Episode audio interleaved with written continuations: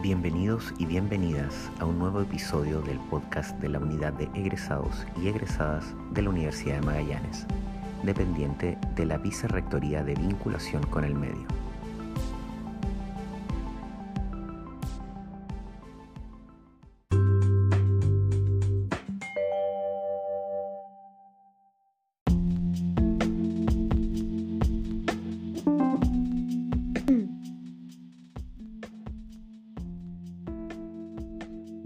Bienvenidos y bienvenidas a un nuevo episodio del podcast de la Unidad de Egresados y Egresadas de la Universidad de Magallanes. Mi nombre es Cristóbal Antiquera Wood, soy jefe de la Unidad de Egresados y actualmente me acompaña Sandra Navarro.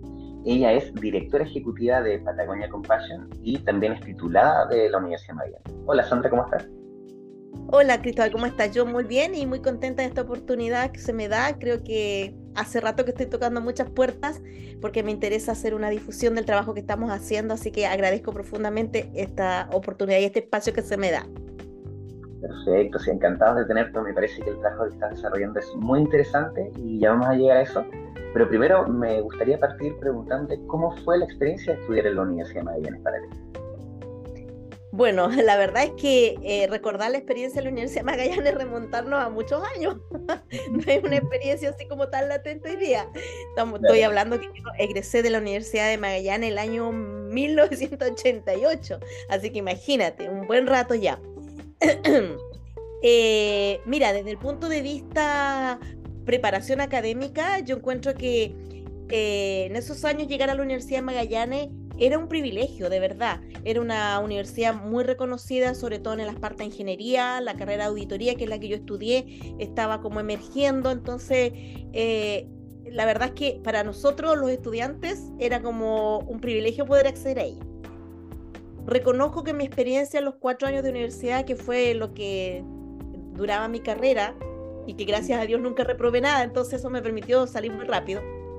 Fue una muy buena experiencia había un sentido familiar muy importante, éramos una comunidad pequeña igual, entonces eh, había una conexión con los docentes muy cercana, no, no, no exenta de dificultades propias de lo que es estar en una institución académica, o sea, tampoco puedo decir que todo perfecto, pero mira, cuando he vuelto a la Universidad de Magallanes, una de las cosas que rememoro con, con mayor gratitud es haber sido parte de esa época de la universidad donde había un costo de esfuerzo alto que pagar.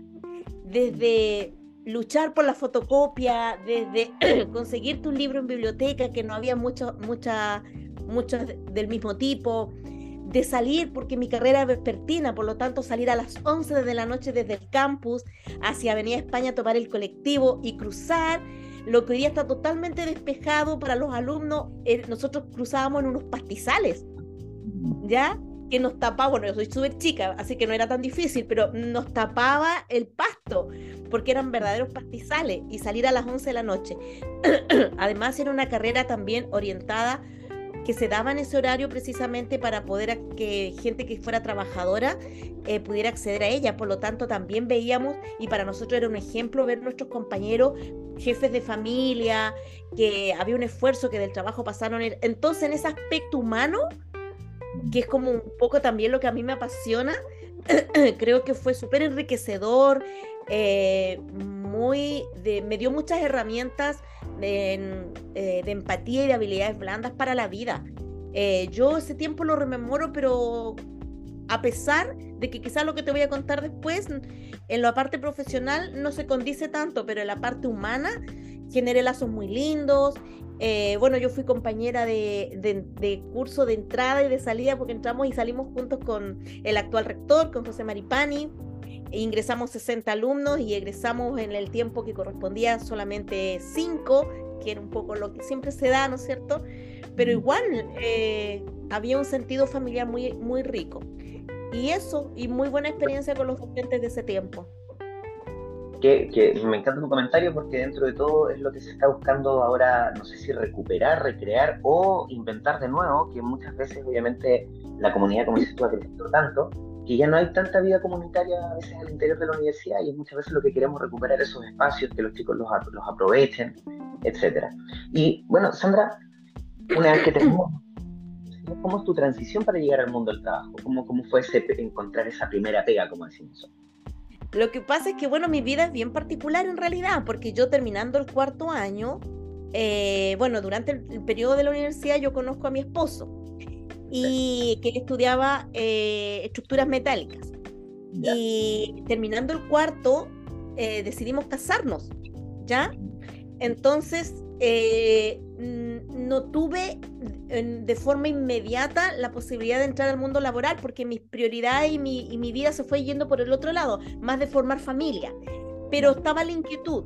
Entonces, ahí yo me empiezo a dar cuenta que en realidad yo era, mi vocación y mi, mi corazón, por alguna, de alguna manera decirlo, vibraba mucho más por el área eh, social y más de relaciones humanas. Entonces traté de buscar una forma de compatibilizar eso con lo que yo había estudiado. Y me di cuenta que el área de la docencia era algo que a mí de verdad me apasionaba. Entonces mis primeras experiencias laborales fueron en la Universidad Magallanes como ayudantía de docente de contador y después también estuve en INACAP por un periodo de dos o tres años también haciendo docencia. Y ahí me encontré en otro mundo. Eh, que me hizo mucho más sentido con mi carrera, porque de verdad en el proceso de la carrera, bueno, en esos años no existía lo que hoy día para los chiquillos es tan común, el año sabático, eh, ya eh, el tomarme el tiempo para reflexionar, a ver qué quiero estudiar. En, ese en esos años eh, nuestros padres estaban también en una situación social y económica que era lo que se te podía dar y no había más opción. A mí me dijeron, esto es lo que podemos, no hay opción de irse al norte, no hay opción de otra cosa, no hay opción de esperar. Entonces, cuando yo me di cuenta en el transcurso de la carrera que a lo mejor no era lo que me apasionaba más, no había más opción familiar. O sea, bueno, mm. termine y después usted haga lo que usted quiera. Pero también creo que en la vida uno tiene que buscarle una vuelta de tuerca, como se dice, a las oportunidades. Decir, bueno, a lo mejor no es lo que más me apasiona, pero puedo encontrar alguna área que sí. Y yo en el transcurso de la carrera también descubrí que, por ejemplo, el ramo de administración de personal, que ahí yo me empecé a dar cuenta que yo mi, mi línea era más, más por lo social, la administración de personal me fascinaba. Aparte que tenía una profesora que la recuerdo, pero maravillosa porque era, pero increíble. De verdad hacía amar el ramo. Eh, entonces así entré al mundo laboral, pero más por el área de la docencia. ¿Ya? Y ahí ya después me empiezo a vincular con otras áreas en lo, en lo profesional. Y yo te diría que profesionalmente en el área de mi carrera, recién hace un año pude ejercerla así como full, pero vinculado también al proyecto que tenemos en África. Así que eso. Y bueno, y ya llegamos a eso, que es lo que estás haciendo ahora, que eres la directora ejecutiva de Patagonia y fundadora de Patagonia Compassion, ¿cierto? ¿Nos puedes contar un poquito eh, en qué consiste Patagonia Compassion? Porque ya estamos viendo que obviamente tiene que ver con el aspecto más, más humanitario, que es lo que nos contabas que te empezó a llamar mucho la atención. ¿Y eh, eh, en qué año se funda, por ejemplo? Bueno, nosotros como familia vamos por primera vez a África el año 2009 y nosotros nos constituimos como ONG eh, en el transcurso del 2010 y el 2011. ¿Ya? Ahí ya nos formalizamos como ONG y ya eh, tenemos personalidad jurídica y todo eso.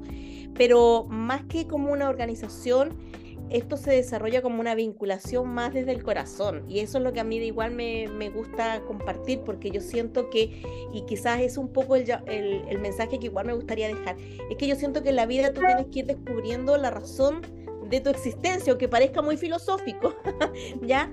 Yo siento que tú tienes que descubrir cuál es el propósito de tu vida y por qué estás aquí. Y, y eso, nada es al azar. Desde mi convicción de alguna manera cristiana, yo creo que nada es al azar. Y yo siento que se conecta muy bien nuestra historia familiar con lo que después, por qué llegamos a África. ¿Y por qué se vincula?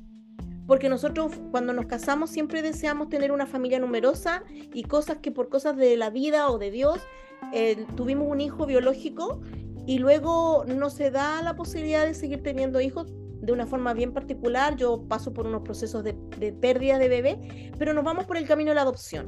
Y llega nuestro segundo hijo y ahí yo, de un tema familiar, me empiezo a vincular con la vulnerabilidad infantil y me conecto mucho con los hogares de niños y empezamos a sacar niños los fines de semana, nos transformamos en casa de acogida, tuvimos una niñita por 10 años y ahí comienza como este despertar y decir, chuta, esto de verdad me apasiona. ¿Cómo llegar más lejos? ¿Ya? Y bueno, nuestro viaje se desarrolla como un viaje familiar. Eh, por primera vez el año 2009 a África. Nos lleva una ONG chilena, nos invita a pasar una Navidad en un orfanato en Kenia, donde el 100% de los niños tenían VIH y nosotros con esos niños convivimos por 40 días. Comimos con ellos, dormimos con ellos y ahí se produce una transformación de nuestro de nuestras no de nuestras convicciones, no, no es eso, de nuestra visión de cómo íbamos a enfrentar el futuro en lo que queríamos hacer desde el contexto familiar y también muy personal. Entonces volvemos con esta inquietud y ahí dijimos, no, esto no puede quedar así nomás como un viaje eh, de una experiencia impactante, ¿ya? Tiene que transformarse en algo más sólido. Y ahí nosotros decidimos formalizar y constituirnos como ONG y por esas cosas que a lo mejor no voy a poder contar ahora porque es largo, nosotros nunca pensamos volver a Kenia. Nosotros queríamos volver a Guinea Ecuatorial, que era un país que nos, llamaba mucho la atención, además porque se habla español. Pero nos pasan una serie de cosas súper increíbles, eh, que, inexplicables, que nos empiezan a llevar nuevamente a Kenia. Y ahí logramos ir también eh, ya constituidos como ONG y llevamos amigos que, quisieron acompañarnos y llevamos la primera vez un equipo de 12 personas ahí a trabajar en Kibera, que fue nuestro primer lugar donde llegamos en Kenia. Hasta después que nos empezamos ya a establecer. Eso no sé si me diluí mucho con la explicación.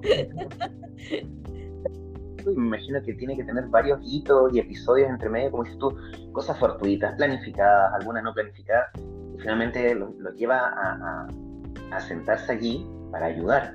Porque bueno, yo, entiendo también que todo este tema humanitario, como dices tú, se entrelaza mucho con las historias eh, familiares, privadas de cada uno. Entonces uno le tiene que hacer caso como a esas cosas que van pasando en el camino como para tomar sus decisiones, ¿no? Por, por lo que entendí lo que me estás contando. No sé si quizás quieres contar alguna de esas cosas que los lleva a tomar la decisión de finalmente quedarse ahí. Eh, bueno, lo que pasa es que a nosotros nos ocurre algo muy... Nosotros preparamos un viaje con un equipo todo el año. Nos preparamos en todo lo que significa un viaje de ese tipo. Éramos 12 personas con niños pequeños, entonces no era fácil. Y Guinea Ecuatorial era nuestro foco. Y se empezaron a dar cosas como, como una cosa tan extraña que nosotros teníamos que gestionar visas en Brasil. Y mandamos todos nuestros pasaportes a Brasil y nunca nos dieron la visa y nunca volvieron los pasaportes. Entonces empezamos a vivir una situación de estrés súper fuerte, inclusive llegamos a pensar en cancelar el viaje. Pero esas cosas que nosotros de verdad creemos que son de Dios, llega un correo electrónico un día de una persona en Kenia y nos dice, he escuchado de ustedes, sé que son una ONG chilena, yo soy del Salvador, pero vivo en Kenia. ¿Les gustaría venir a Kenia a ayudar aquí al trabajo que estoy haciendo? Y estábamos justo en el momento de no saber qué hacer ni dónde ir bueno, si está fuera la puerta que se está abriendo y empezamos a enfocar nuestros esfuerzos para allá y la cosa se dio súper fluida. Bueno, un poco de estrés en que nuestros pasaportes nunca volvieron. Entonces mi marido tuvo que viajar de Punta Arenas a Santiago, Santiago, Brasil, a buscar los pasaportes y regresó dos horas antes que saliera el vuelo hacia Kenia. No, se fue muy tremendo.